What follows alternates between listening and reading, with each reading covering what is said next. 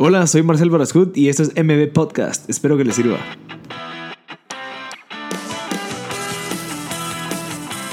Hola a todos, gracias por sintonizar MB Podcast. Estamos en el episodio número 7 con Federico Aparicio, que es el fundador y el CEO de Comudiza. Actualmente también pues practica pastoraje en, la, en Casa de Dios, ayuda a muchos emprendedores, tienen un programa de radio que se llama Emprende eh, espero que les guste. Eh, si en dado caso pues escucha mucha bulla atrás es porque nos tuvimos que acoplar a un horario un poquito ajustado de su agenda. Eh, lo hicimos como a las 10 de la noche, entonces estuvo bien bonito. Surgimos pues con temas bien importantes del emprendimiento, de cómo puedes mezclar el emprendimiento con tu relación con Dios. Entonces creo que es bien valioso. Espero que les sirva. Y por favor pues si saben de alguien que les pueda servir, compártanlo. Y espero que sigan disfrutando de M Podcast.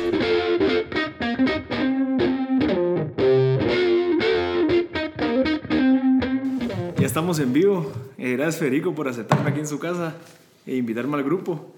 Eh, más que todo esta conversación quisiéramos que fuera más de cómo es usted, qué es lo que piensa, a, dónde va, qué cree que podría compartirle a las personas que están escuchando esto para que pues, puedan tener el éxito y pues para, para, qué, para, qué, para usted qué es el éxito.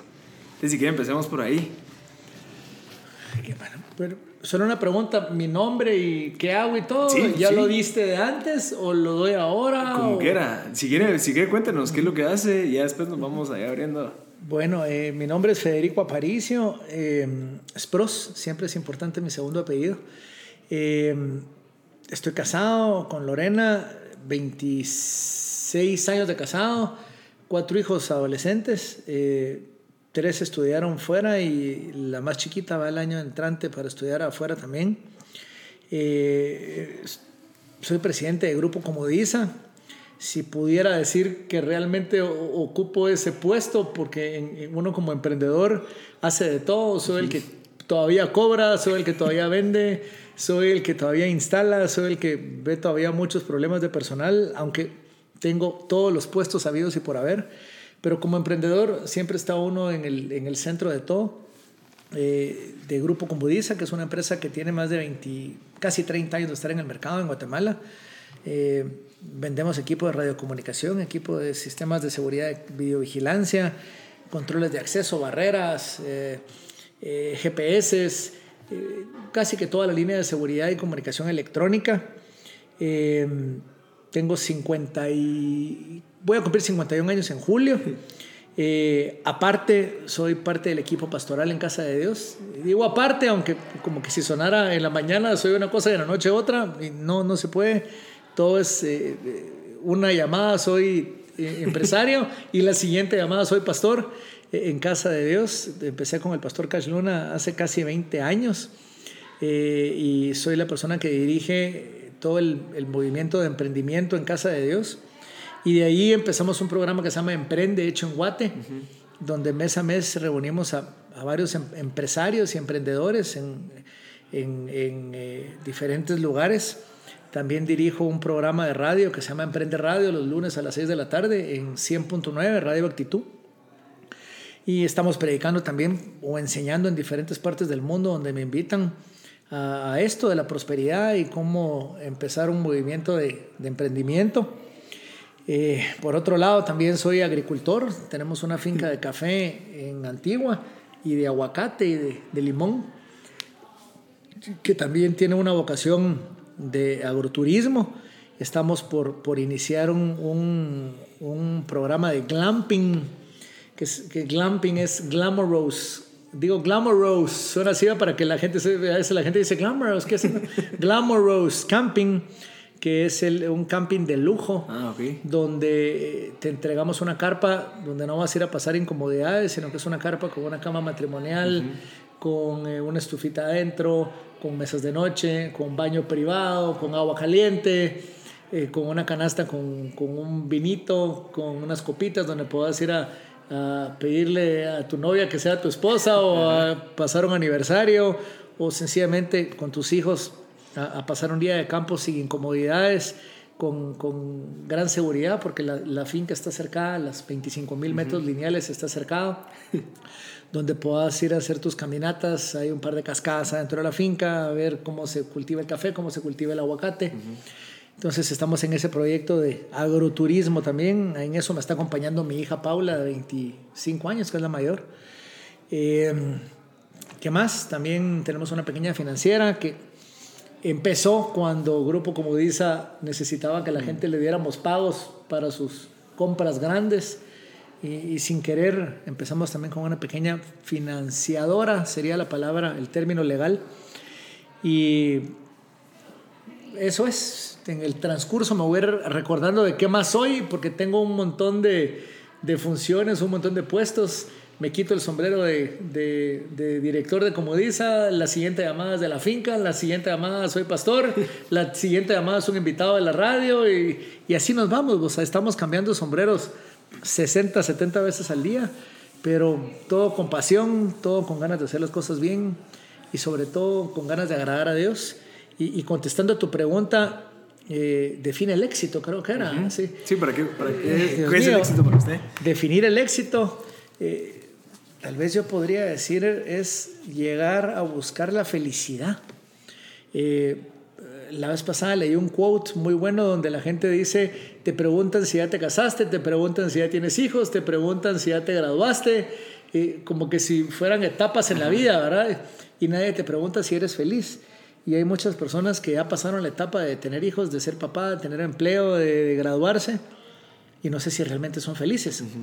Yo creería que buscar el éxito es eh, buscar la felicidad eh, tuya y de los que te rodean puedes buscar la felicidad tuya y, tu esposa puede ser la mujer más desgraciada del mundo, o tus hijos igual, o tus empleados igual, eh, o, tus socios, o lo que sea. Entonces la idea es buscar tu felicidad y las que te rodean. Eh, siempre he creído que en el cielo no te van a preguntar qué religión tenés. No creo que esa pregunta esté en el examen de Dios. Eh, si sos católico, si sos evangélico, no creo que esté en el examen. Pero creo que, que en el examen sí va a estar a cuántas personas acercaste a Dios. Entonces, habría que ver cómo estamos viviendo, si realmente vivimos con la intención de que la gente se acerque a Dios a través de uno, que eso no es un buen testimonio. Y creo que la otra pregunta del examen ahí arriba es, no es cuánto dinero hicimos. Siempre voy a decir, pregúntame Dios cuánto dinero hice. No, no, no, no. Nos acercaste gente a Dios. No, hombre, pregúntame cuánto dinero hice. Eh, no creo que te vaya a preguntar. La pregunta es, ¿qué hicimos con el dinero que Dios nos permitió hacer? y qué hicimos con el tiempo que Dios nos permitió tener. Pudimos haber ganado muy poco dinero y haber hecho a la gente feliz y haber ayudado a gente, o pudimos haber tenido mucho dinero y realmente no haber ayudado a, muchas personas.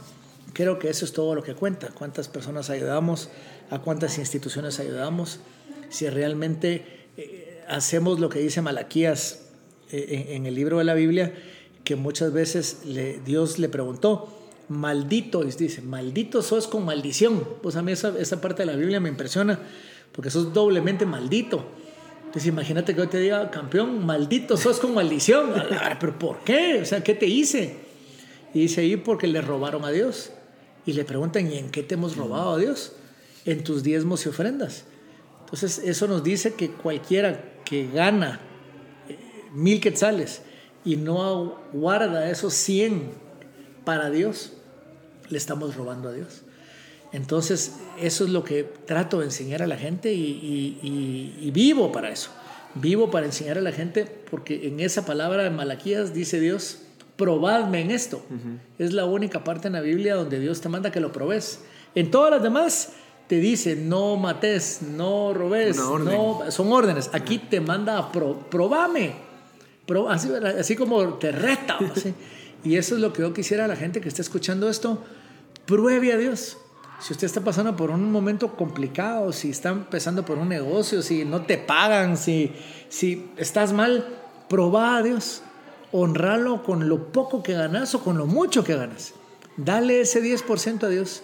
Y dice Dios en, su promesa en Malaquías que Él te va a abrir las ventanas de los cielos.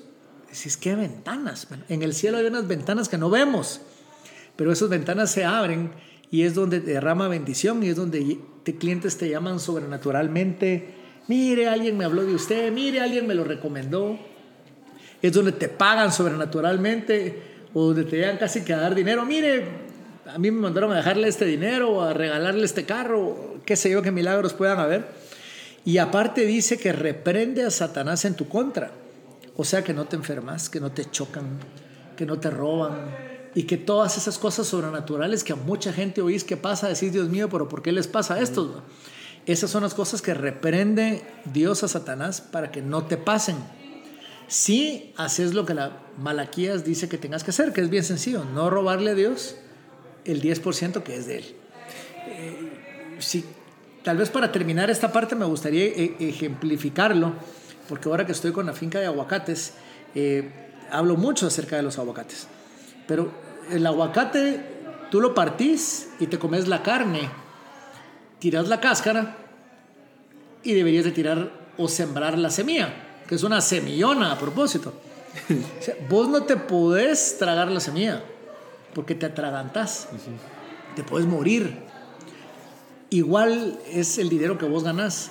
Si vos ganás mil, la carne son esos 900 y las semillas son esos 100.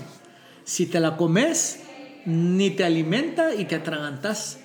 En cambio, si la sembras, vas a tener otro árbol de aguacates que te va a generar más.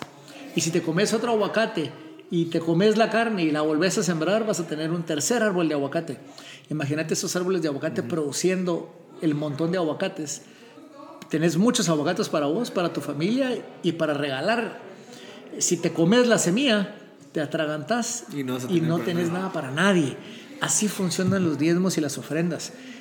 Tenés que sembrarlas, tenés que dar, tenés que repartir o, te vas a atragantar.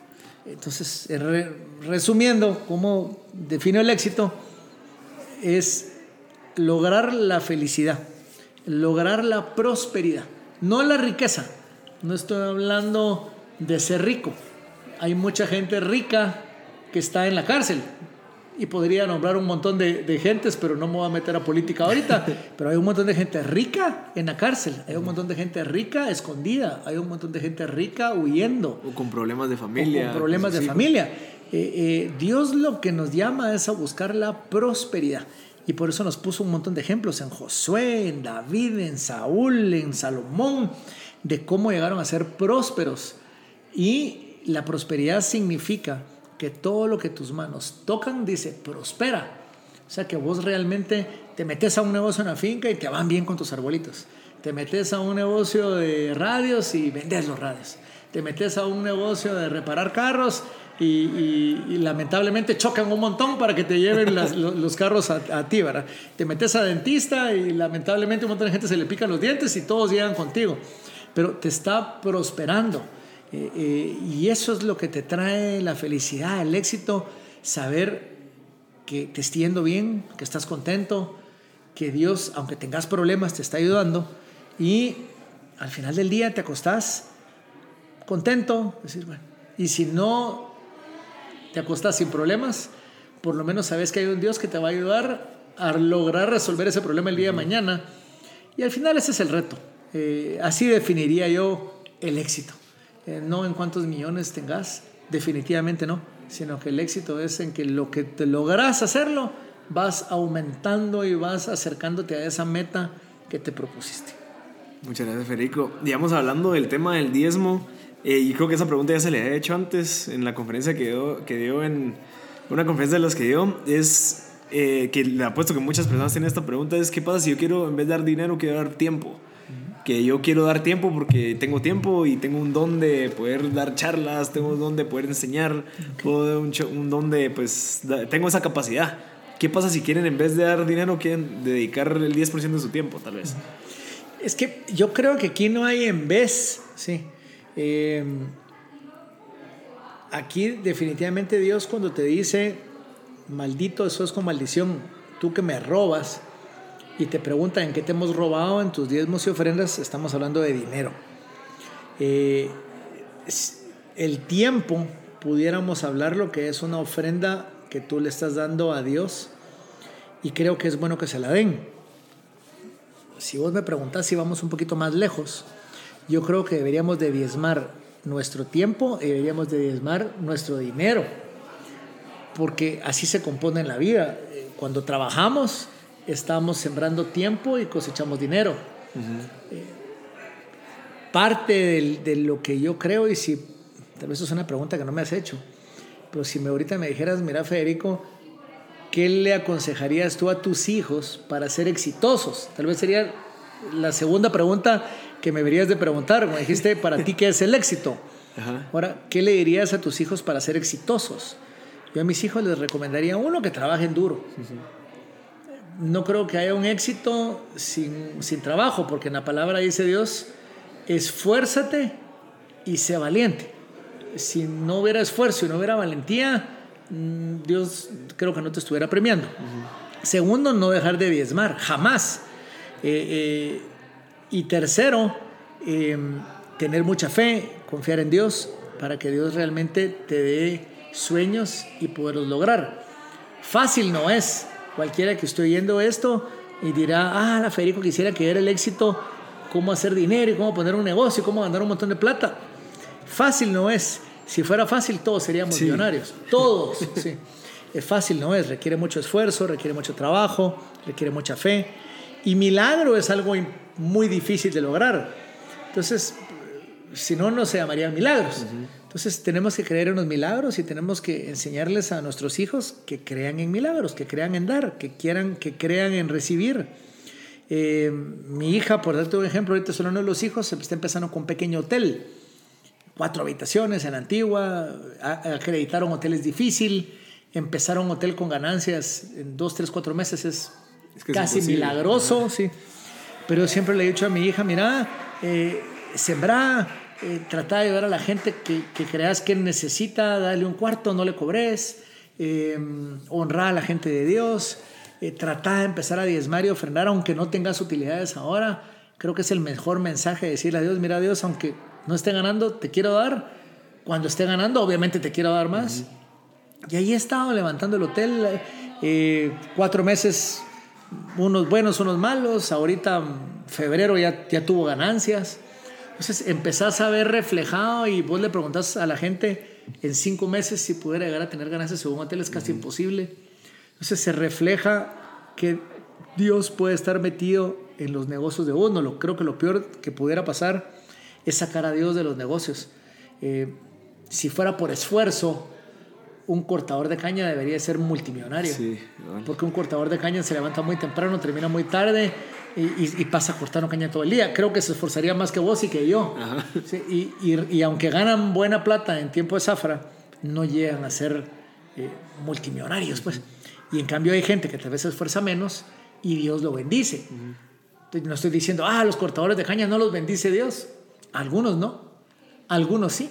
Preguntarán algunos cortadores de caña que oraban, que bendecían, que diezmaban, que ofrendaban, ya no están de cortadores de caña, ahora están de supervisores, ahora están de maquinistas, ahora son gerentes de área del ingenio y, al final de cuentas empezaron a prosperar.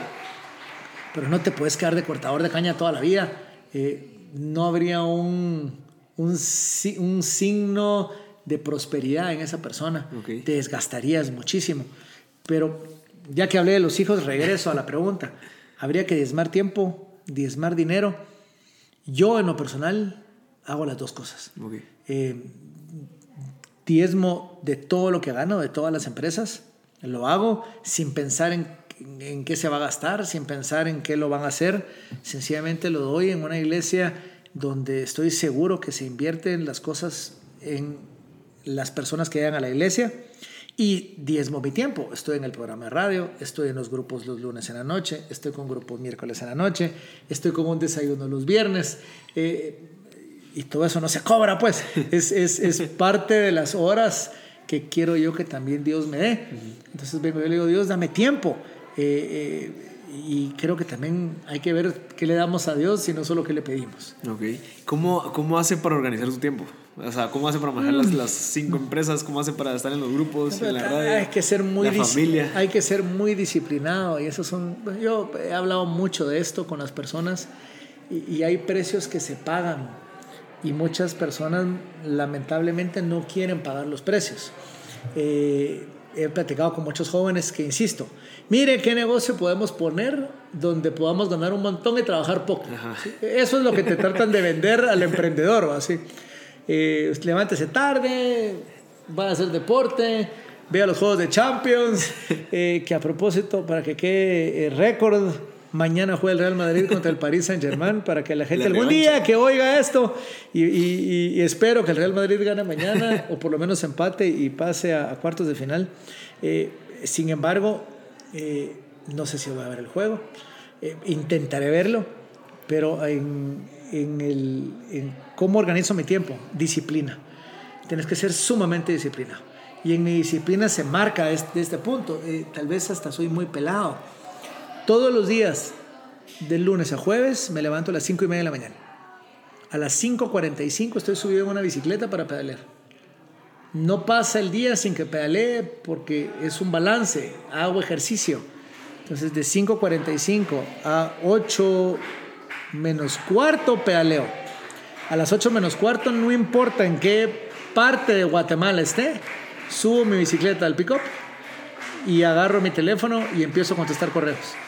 Eh, contesto aproximadamente 800 correos al día, unos 600 WhatsApps diarios. Y contesta rápido. Y los contesto rápido. Eh, muy rápido.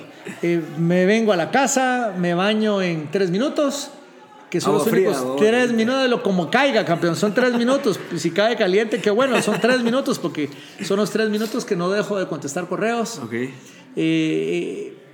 me empiezo a vestir, dejo todo arreglado la ropa que me voy a poner una noche antes desayuno un batido de papaya con piña todos los días de mi vida en los últimos siete años. Esa, es la disciplina que te estoy hablando. Ay, qué aburrido. No pierdo el tiempo discutiendo qué voy a desayunar, ni pensando qué ordeno de desayuno. Cuando yo entro a mi casa de pedalear, el vaso con el batido ya está ahí listo. Y no es algo que pierda el tiempo mordiendo, me lo atraganto. Me voy a bañar Salgo, me visto, oro con mi esposa y me voy a trabajar. Ya no estoy manejando. Eh, eh, tengo una super ayuda en Luis, que es la persona que me maneja. Y él, yo solo le digo, voy a la oficina, voy a una cita, voy a donde voy. Y todo el tiempo voy contestando correos, todo el tiempo voy viendo proyectos, todo el tiempo voy contestando llamadas. Cuando llegamos a la reunión me tiro el carro y, no pierdo el tiempo parqueándome, ni buscando parqueo, ni viendo dónde no me van a robar el carro eh, almuerzo todos los días mi lonchera, para mí y para Luis. Con lo mismo, eh, Luis es un santo, yo no sé si él ya se acostumbró, pero va un sándwich de jamón de pavo con media rodaja de queso, dos bowls de papaya y piña y uno de verduras. Las mismas verduras, arberjitas y vadicitos. Y una caja de chicles porque a las 4 de la tarde me entra antojo de comer algo dulce. Eso es todos los días de mi vida, de lunes a viernes. ¿Desde hace siete años? más de siete años, creo que más. Entonces no me junto a almorzar, no acepto invitaciones de almorzar con nadie. Entonces en lo que la gente pasa una hora almorzando, yo como en cinco minutos y sigo contestando mis correos. Eh, trato de dar reuniones a la una, entonces me abunda el tiempo porque a la una en lo que todos están descansando, me entran menos correos, entonces le puedo poner cierta atención a cosas que que no le pondría atención. Lunes, cuatro y media, salgo corriendo para el programa de radio. Si no, no llego nunca a las seis de la tarde del programa de radio. Eh, pues tengo todo muy disciplinado. Mm. Viernes, siete y media, el desayuno que damos. Eh, miércoles, siete y media, hay reunión de discipulado en la casa del pastor. Eh, viernes, salir con mi esposa. sábado, la finca. todo está así como que con, horarios muy ordenados, no... Y no es que no le dé oportunidad al Miri, ¿qué pasaría si mañana me invitan a algún lado? Que me inviten en la noche, como te dije yo a ti hoy. ¿Querés podcast? En la noche. Yo no puedo tener un podcast en la tarde, en horas hábiles, porque ya te hubiera dicho que pararas el micrófono 20 veces, porque hubiera tenido que contestar 20 correos de mis clientes, que son lo más importante. Entonces, ahorita en la noche no me van a entrar correos, estoy dándote el tiempo a ti. Gracias. Eh, son disciplinas que la gente a veces no quiere pagar ese precio. ¿Y usted sí recomienda ese estilo de vida, a, digamos, a sus hijos? Digamos, a su hija ahorita le empieza a ir bien en el hotel, ¿le recomendaría este estilo de vida tan rápido, tan, tan de que con pocos tiempos, sí? Es que no le veo nada malo. Ok. No le veo nada malo y, veo que puedes llevar una vida ordenada. Yo la puedo llevar ordenada. Usted lo que tiene es bien priorizado, sus, o sea, las prioridades las tiene definidas. Claro, sí. Usted ya sabe qué es lo que tengo, ya sé qué es lo que no tengo que claro, hacer. entonces yo quiero ver el juego de Champions mañana. Yo puedo organizar perfectamente bien mi horario Sabe qué sacrificar, sabe qué... Sé, sabe, sé qué sacrificar. Obviamente en lo que estoy viendo el juego... Está contestando correos. Estoy contestando correos, sí. No, no puedo, eh, no voy a dejar 90 minutos de, de dejar de contestar correos. Eh, lo, pero lo hago. Entonces, de nuevo, cuando priorizas las cosas y sabes qué tenés que hacer, eh, no hay muchas sorpresas.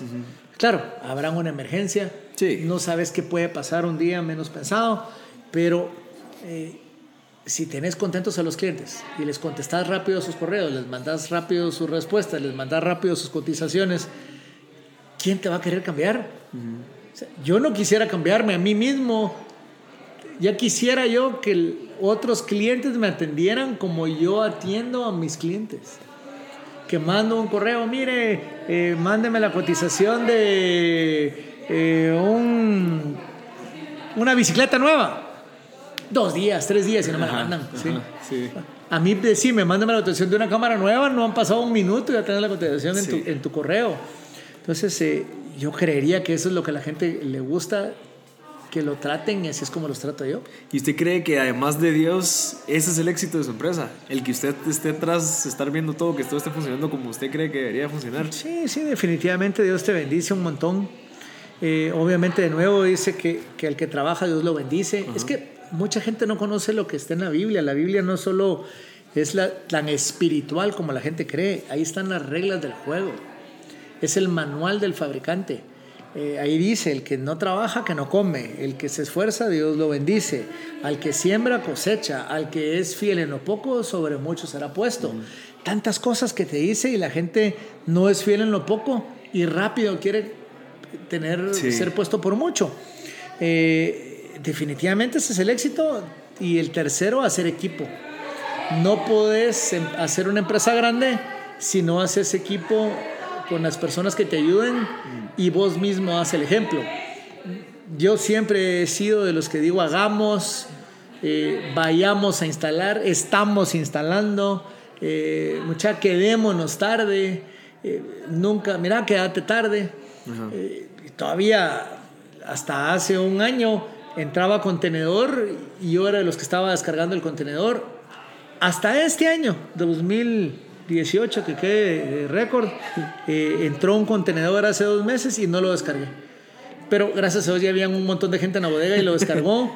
Eh, y yo no lo descargué no por viejo, no por hueva, sino que me puse a pensar, si yo sigo descargando, ¿hasta cuándo? Entonces dije, mucha, yo confío en ustedes, ustedes lo van a hacer bien. Delegar. Y, y- y ellos eh, descargaron el, el- el contenedor, pero, pero sí creo en un trabajo en equipo, siempre he creído en el equipo y creo que si alguien del equipo falla, eh, se perdería, definitivamente. Eh, me, comentó que como dice, empezó hace 30 años.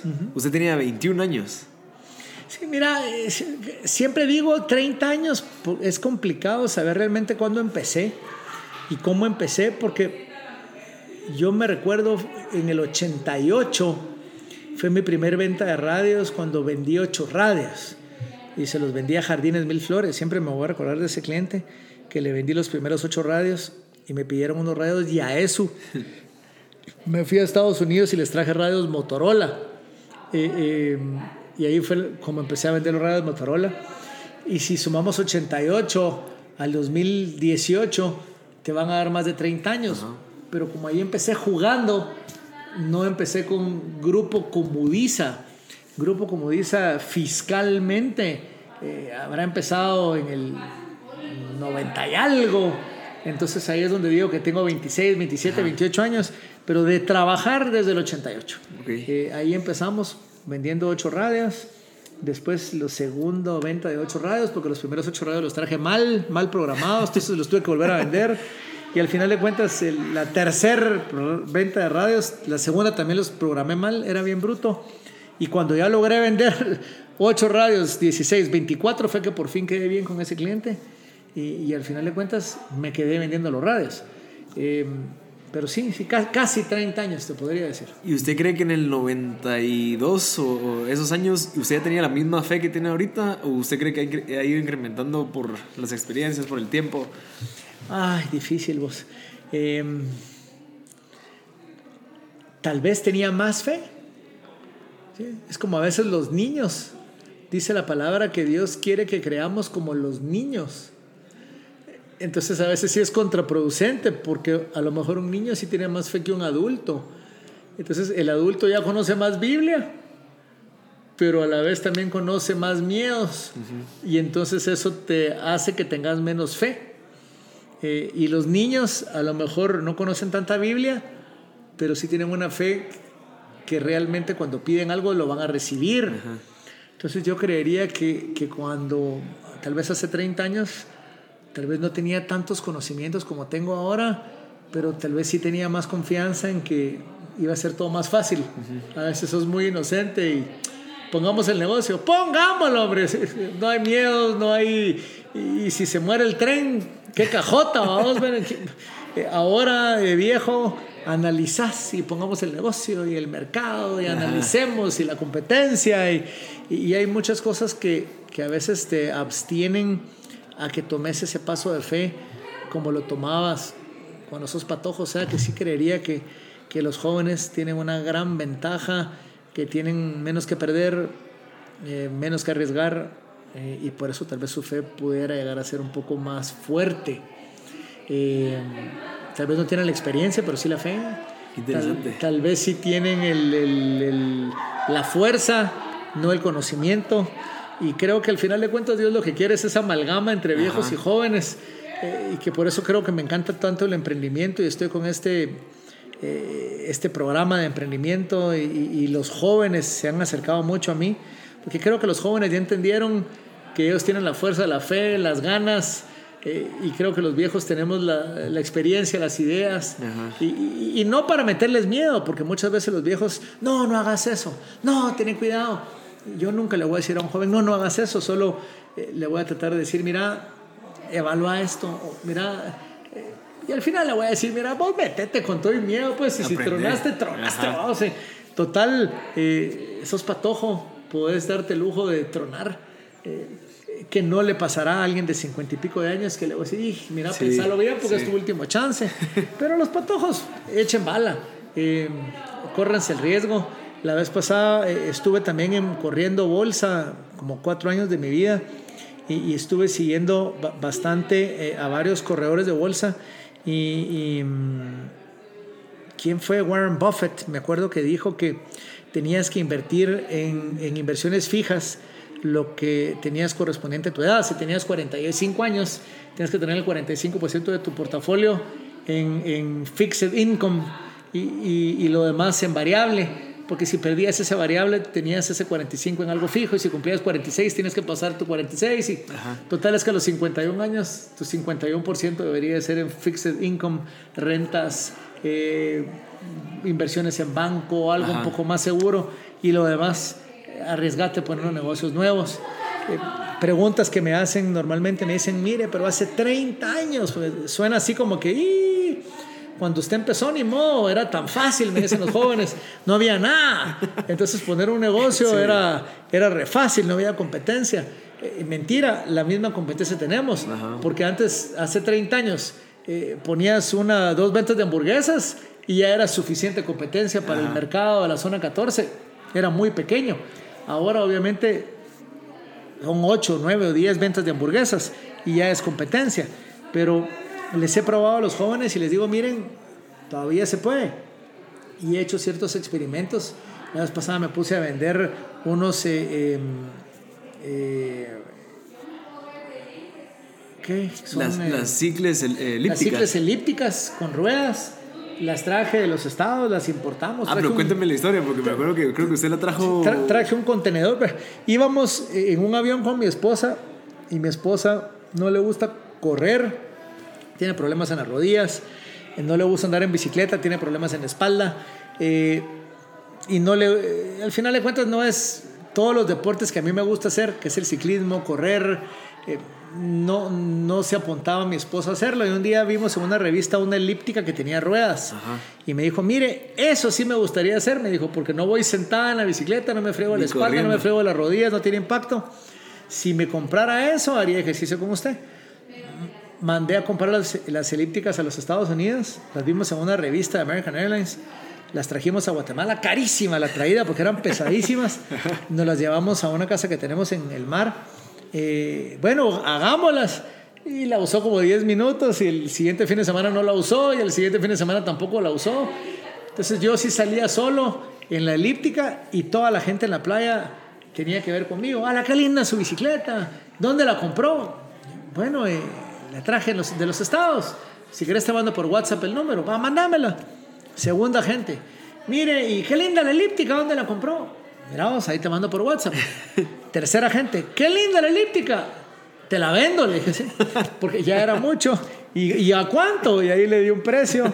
Regresé a la oficina, a mi casa en el mar y dije, yo voy a mandar a traerlas. Hablé con la fábrica, me dieron un mejor precio porque trajimos un contenedor. Trajimos el contenedor porque mis hijas me dijeron que me iban a ayudar a venderlas. Vino el contenedor, mis hijas no me ayudaron a venderlas y tenía un contenedor de elípticas. Entonces me puse en Marina del Sur como marchante con un toldito, una gorra, una hielera y toda la gente que llegaba a la casa club me ponía a ofrecerles la, la elíptica que la probaran y en dos fines de semana vendí las 22 elípticas que había traído y, y le logré probar a los jóvenes que, todavía se puede. Todavía se puede. Y eso fue hace dos años, no, no fue hace mucho. Y, y ahí con márgenes decentes. Eh, si yo hubiera sido joven, sí hubiera podido vivir y poner una empresa de elípticas. Y quizás hubiera empezado a vender bicicletas y quizás Ajá. hubiera empezado a hacer Y tours. Y quizás hubiera empezado a hacer un business entero al lado del- de las elípticas y de las ruedas. Y así me pasó también con unos... eh, eh, ¿Cómo se llaman estos? Dios mío, eh, entonces se me fue la palabra en, ¿Cómo en son? español.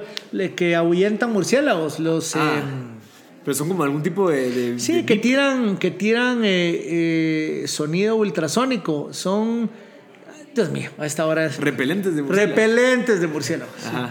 Mandé a comprar uno para, para mi casa en, en la playa, porque los murciélagos daban vuelta y, y manchaban cuando hacían sus necesidades todos los pisos y sillones de la casa. Y probamos con CDs, probamos con ajos, como decían, probamos con Sí. redes, probamos con... Y, y- y era imposible y no queríamos fumigar porque tenemos perros y los perros nos acompañan a la playa, después se podían morir los perros y no los murciélagos. Y entonces me metí y compré en Guatemala uno de esos. me lo vendieron carísimo. Carísimo. Pero funcionó. El problema es que ahuyentaba a los murciélagos de la mitad de la casa y no de la otra mitad. Entonces necesité comprar otro. Llamé a la gente en Guatemala y les pedí un descuento y no me lo quisieron hacer. Y no tenían. Entonces con la cajita vi en el internet, de nuevo, cosas que los Ajá. jóvenes pueden hacer mucho mejor que uno. Me metí a la cajita, averigüé de quién los vendía, llamé a la fábrica, les dije que si me los vendían y me dijeron que solo lo vendían a los distribuidores, pregunté qué tienen que hacer para ser distribuidor, comprar 20, mándeme los 20. Puse el segundo en la casa, funcionaba muy bien, le mandé WhatsApp a todos los vecinos, vendí los 18 y al final de cuentas me pidieron como 40 más, mandé a pedir otros 40, falta de fe, es lo Ajá. que te digo. Hace 18 años hubiera pedido más, otros 40 y mi esposa, pida los 100. ¿Cómo voy a vender 100? Le decía a mi esposa. Mi esposa creo que tenía más fe que yo. Pida los 100 y 100 me salían mucho más Ajá. baratos. Paré pidiendo los 100 después de pedir de 20 en 20, ya no me dieron el precio de mayorista. Y al final de cuentas se quedó como una línea más de comodiza. Ah, sí, todavía los Y ahí los Ah, tenemos y la gente los sigue comprando. Qué interesante. La gente de- va- fue de boca en boca, no Ajá. hacemos mucha publicidad de eso. Que ya me- mañana voy a hacer un anuncio en Facebook, ahorita que me- lo- le voy a dar publicidad. Y la gente lo recomienda y mire, usted es el que me llaman al celular, usted es el que vende las cosas de los murciélagos. Así yo soy el Batman, me, me decían, ¿no? No, el hombre murciélago, ¿no? Pero eh, se puede, media vez de nuevo cumplamos la regla de, de meterle pasión a lo que hacemos y al final, como le digo a los emprendedores, buscarle un- una razón a. No podemos decir, hagamos, busquemos qué vendemos donde hagamos pisto y, y- y no trabajemos mucho. Mejor sería busquemos algo que pueda ayudar a la gente. Cuando busquemos algo que pueda ayudar a la gente, creo que por consecuencia vamos a, a ganar plata. Porque obviamente estamos ayudando a gente. Y creo que todo tiene una razón de ser. Cuando, cuando ayudamos a la gente, de plano vamos, vamos a ir bien. Pero no puedes empezar un negocio pensando cómo hacer dinero. Creo que es algo muy egoísta. ¿Cómo hago dinero? Eh, mejor sería... Solo para mí, para sí, mí. solo para mí. Eso, pongamos algo que ayudemos a la gente. Y al final las elípticas eso dieron, le dieron diversión y le dieron ejercicio a alguien que quería hacer ejercicio y diversión en la playa y no quería estar encerrado en una casa, en una elíptica. Y los repelentes de, de murciélagos eran una solución para la gente que les manchaba los pisos y los muebles en la antigua o en Marina. Eh, de ahí fue donde descubrí que hay murciélagos en un montón de lados de Guatemala, sobre todo en invierno cuando abundan las frutitas y por Ah, eso es de que manchan. Eh, tiene su, su pico de venta. Qué interesante. y entonces, si, si realmente pensamos, ¿qué, ¿qué puedo hacer? ¿Qué puedo hacer para ayudar a la gente? ¿Qué puedo hacer donde haya necesidad? Entonces, ahí es de plano que te va a ir bien. ¿Sabe que yo tuve a Rodrigo Blanco? Eh, fue, fue mi primer podcast y me comentó una frase que me encantó y que nunca lo voy a olvidar, que es, antes del milagro viene la fe. Es- o sea, me parece demasiado cierto. O sea, realmente si vos no tenés fe, o sea, no, no, un puede milagro, haber un milagro, pues. Sí, dice la palabra que sin fe es imposible agradar a Dios. Ajá. Imposible. O sea, ahí, ahí lo tenés claro y todo. te lo- Sin fe no podés agradar a Dios. Y la idea es que si agradamos a Dios, Dios obviamente nos va a mandar más cosas de las que le pedimos. Y entonces las cosas que le vamos a pedir obviamente requieren fe. Porque si no requirieran fe, no se las pediríamos a Dios. Entonces solamente irías a comprarlas o irías a conseguirlas. Cuando le tienes que pedir a Dios algo, es algo que vos no lo podés conseguir por tus Ajá. propios medios. Entonces ahí es donde entra esa fe y, ahí es donde entra Dios. Mire, aprovechando que estábamos hablando de patojos, cuénteme cómo era usted de, de joven, antes de empezar como Isa, qué era lo que pensaba, cómo actuaba, qué, qué características tenía que sus papás les decían. Mira, siempre fui muy activo, me gustaron los negocios, me gustaron las ventas. Eh, nunca fui el estudiante más brillante. Eh, es más, a duras penas me gradué. Eh, y creo que, bueno, era, era medio malo, siempre dejaba alguna retrasada. Sin embargo, en quinto curso, hasta en cuadro de honor salí. ¿Ah, sí? ¿Y por qué? Pero pues, yo creo que era la urgencia de salir del colegio. Mira, sí me entró aquella necesidad de ya no querer estar ahí y capaz que, que, que pierdo, que no me Ajá. gradúo. Y me entró aquella desesperación por ya no ir al colegio. Eh, que creo que al final me hizo estudiar un montón y, y ni yo creía que había salido en cuadro de honor. Eh, mis papás vienen de una familia que no fueron a la universidad y mis papás deseaban que yo fuera a la universidad y me hicieron un examen de esos tests de aptitudes y en el test de aptitudes salí malísimo, eh, con cero aptitud matemática, Ah, sí. cero aptitud numérica.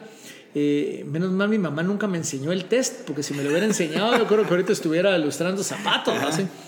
Eh, pero mi mamá quería meterme a la U y, y- y le dijo a la, a la licenciada en psicología que qué podía hacer para que yo fuera a la U y acababa de salir una carrera que se llamaba técnico en control de producción en el Andívar, que solo tenía una matemática básica. Entonces me metieron a eso y, y- y no gané ni la, ni la matemática básica. Eh, hasta las reglas de tres me costaban hacer, no, no entiendo por qué. Y ahora se me hacen tan sencillas. No sé por qué cuando tenía 19 años me trababa. Eh, me meto a la U, seis meses. Como no gané matemática básica, no pude sacar el segundo semestre. Entonces me dediqué a vender eh, imprenta. Mis papás eran dueños de Vicel y, y yo vendía, vendía y vendía y vendía y vendía muy bien. Entonces me metí el segundo año a publicidad eh, y mercadeo. No entendía yo qué estaba pasando con el mercadeo. Yo tenía mis ideas de mercadeo que no iban con el catedrático. Que, que no quiero hablar de las universidades, pero el catedrático que me daba mercadeo era ingeniero químico. Entonces yo- mismo decía, Dios mío, ¿qué hace un ingeniero químico dándome clases de mercadeo? ¿Sí? Eh, yo hubiera querido que me dieran clases de mercadeo eh, a alguien eh, en esa época. Alberto de Aragón era el- lo más sonado en mercadeo en Guatemala. Yo hubiera querido que él me diera clases de mercadeo y me daba clases un ingeniero químico. Entonces discutíamos mucho y decían, no, eh, no gané. Siguiente semestre tampoco pude seguir. Tercer año me metí a ciencias políticas, gracias a Dios, una semana duré, porque no, no, no, no sé, tal vez estaría en el botiquín ahorita si, si, si me hubiera Sí, tirado a sí, político. re. Sí. Eh, entonces, eh, fue que ahí me empecé a vender, pero las ventas me agradaron siempre un montón. Las ventas, eh, creo que ese es mi don, el servicio al cliente. Siempre ando viendo cómo puedo agradar a la gente y siempre ando viendo qué falta para, para poderlo dar, siempre. Siempre estoy viendo si a una señora le falta algo, yo le jalo la silla, yo le abro la puerta, yo le jalo la, la mesa, yo le... Eh, siempre estoy pendiente de los clientes o de las personas que me rodean. Tal vez por eso siempre chaquetero, vamos, con todas las señoras. Llegaba a visitar alguna patoja y, y, señora, qué guapa, y con qué razón la hija, qué linda. Y olvídate, yo salía de ahí con permiso para todo, que a veces la gente lo ha descuidado. A veces yo no tengo por qué andar diciendo cosas bonitas. Creo que de la vida se trata de eso, de andar diciéndole a la gente las cosas bonitas que tienen y, ayudando a que la gente se sienta bien. Exacto. Y eso creo que Dios te lo premia también. Eh, entonces, tú sembras, cosechas. Es una ley universal. Entonces, vos sembras cariño, vas a recibir cariño, sembras buen servicio, vas a recibir buen servicio y, y, así creo que nos podemos ir. Mire, para ir terminando, ¿qué le recomienda a los jóvenes que están escuchando esto? Ahorita que están queriendo emprender o que están ahí pensando qué hacer, con muchas dudas, ¿qué le recomienda? Lo que hemos estado hablando en el programa, uno que busquen un negocio, una idea, un producto, una empresa que ayude gente. si, no hay una razón del negocio, ¿por qué te va a ir bien? Dale una razón. Y sobre todo ahora los jóvenes. Mira, ahora compren los zapatos X y por cada compra de zapatos vamos a darle dinero a los niños en India, no sé dónde es que... Y la gente comprando el montón de zapatos. Y vos nada que ver con la India, pero, igual, los compras porque ayudan. ¿sí? Yo creo que son cosas que tenemos que buscar. Yo creo que la gente quiere darle un significado ahora y no solo cómpreme porque quiero ser, no sé, una publicidad. Cómprame porque quiero ser millonario. Exacto. No sé qué tanta gente te compraría. Exacto. Em, hace como tres semanas me, me pasó. Me llamó un cliente y le ofrecí unas cámaras. Y me dijo, mire, ¿Por qué le tengo que comprar las cámaras a usted? Yo ni lo conocía, todo eso por teléfono. ¿Y él no sabía quién era usted? Él no sabía ni quién era yo. Alguien me dijo, mira, llamada a este cliente, quiere comprar unas cámaras por un centro comercial. Hasta telemarketing, ¿no? Sí, lo llamé, le dije, mire, ¿qué tal está? Mire unas cámaras, ¿y qué cámaras vende? Le dije la marca, la resolución. Me dijo, mire, todos los que han venido aquí me ofrecen la misma marca, la misma resolución, el mismo precio. Me dijo, ¿por qué le tengo que comprar a usted? Yo me quedé, me reí, mire, usted casi nunca me hacen esa pregunta, pero Mire, la verdad, porque mejor servicio que yo no le va a dar nadie. Eso se lo pongo por escrito. Nadie. Dos, porque yo todo lo que usted me compre, yo le voy a dar el 10% a Dios. Solo por eso.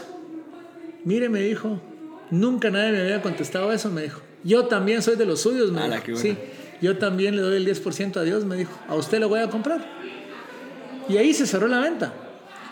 No conozco al ingeniero, él no me conoce a mí, solo sé su nombre, él sabe mi nombre, ya cerramos la venta, nunca lo he conocido. Pero si le das una razón a la gente de verdad por la cual haces las cosas, estoy seguro que te va a ir bien. Sí, definitivamente. Ok, Federico, ¿algún libro que, que, esté leyendo? ¿Algún libro que le haya cambiado la vida? Fíjate que sí, y, y he estado hablando mucho de este libro que se llama El hombre más rico que jamás existió, de Steven Scott. Y, me recuerdo muy bien porque incluso yo traje de invitado a Steven Scott ah, a Guatemala. Eh, y Steven Scott, para darles un, breve resumen del, del, libro, Steven Scott es un americano eh, que lo echaron de 10 trabajos diferentes. Eh, tenía tres hijas y él decía que no se explicaba por qué lo despedían cuando él realmente se esforzaba, trabajaba duro, no le iba bien y lo despedían. Entonces un día platicando con su amigo, triste, le dijo, mira, ¿por qué me despiden? ¿Qué, tengo que hacer para que no me despidan? Y el amigo le dijo, mira, déjame orar, le dijo, y mañana te doy la respuesta. Se levantaron y le dijo, mira, tengo la respuesta. Tienes que leer el libro de Proverbios diez veces. Y después de leer diez veces el libro de Proverbios, te vas a convertir en una persona mucho más sabia que todos tus jefes que te han despedido. Entonces le dijo, ¿y por qué voy a ser yo más sabia? Le dijo, porque mira, el libro de, Proverbios lo escribió Salomón, que Salomón fue el rey de Israel cuando tenía, era muy joven. Y Dios le dijo, ¿qué quieres que te dé para poder reinar Israel? Y él le dijo, dame sabiduría. Entonces le dijo, bueno, como pediste sabiduría y no riquezas, te voy a dar sabiduría y por lo consiguiente vendrán las riquezas. Entonces, tengamos claro que Salomón es, fue el hombre más sabio que existió. Y, durante todo su reinado fue que Israel estuvo mejor, fue que hubo paz. Y él llegó a ser de los hombres más ricos que ha habido sobre la faz de la tierra. Entonces él le dijo, si tú lees Proverbios, estás adquiriendo toda la sabiduría de Salomón. Y Proverbios es un libro muy lindo porque tienes 30 capítulos. Entonces vos puedes leer un capítulo todos los días. Por un mes. Por un mes. Y el capítulo lo lees en cuatro minutos, no vas a querer que, que le vas a invertir mucho. Y en esos capítulos está las reglas del juego. Qué hablar, qué no hablar, cómo conducirte, eh, cómo ser... Eh, si prestar o no prestar dinero, ser fiador. Mira, no tenés idea de la cantidad de información que te dan en ese libro de proverbios. Y entonces él se puso a leer, y es de la vida real el libro, pues yo, yo traje la autora a Guatemala, eh, se puso a leer el libro las 10 veces y después de las 10 veces dijo, mira, estuve pensando y ahora ya tengo sabiduría y empezó con una red de mercadeo que se llama Max. Hay, creo que 10.000 redes de mercadeo en el mundo. La vez pasada me pasaron la cantidad de redes de mercadeo que hay. Eh, y este está en el top 100 y ahora factura algo así como 56 billones de dólares al año eh, en estos productos de, de, glutatión. Eh, creo que todos son más o menos lo mismo, pero... De salud. De, salud. Y, él vende todo eso y tiene redes en todo el mundo. Y ahora es amigo de Donald Trump.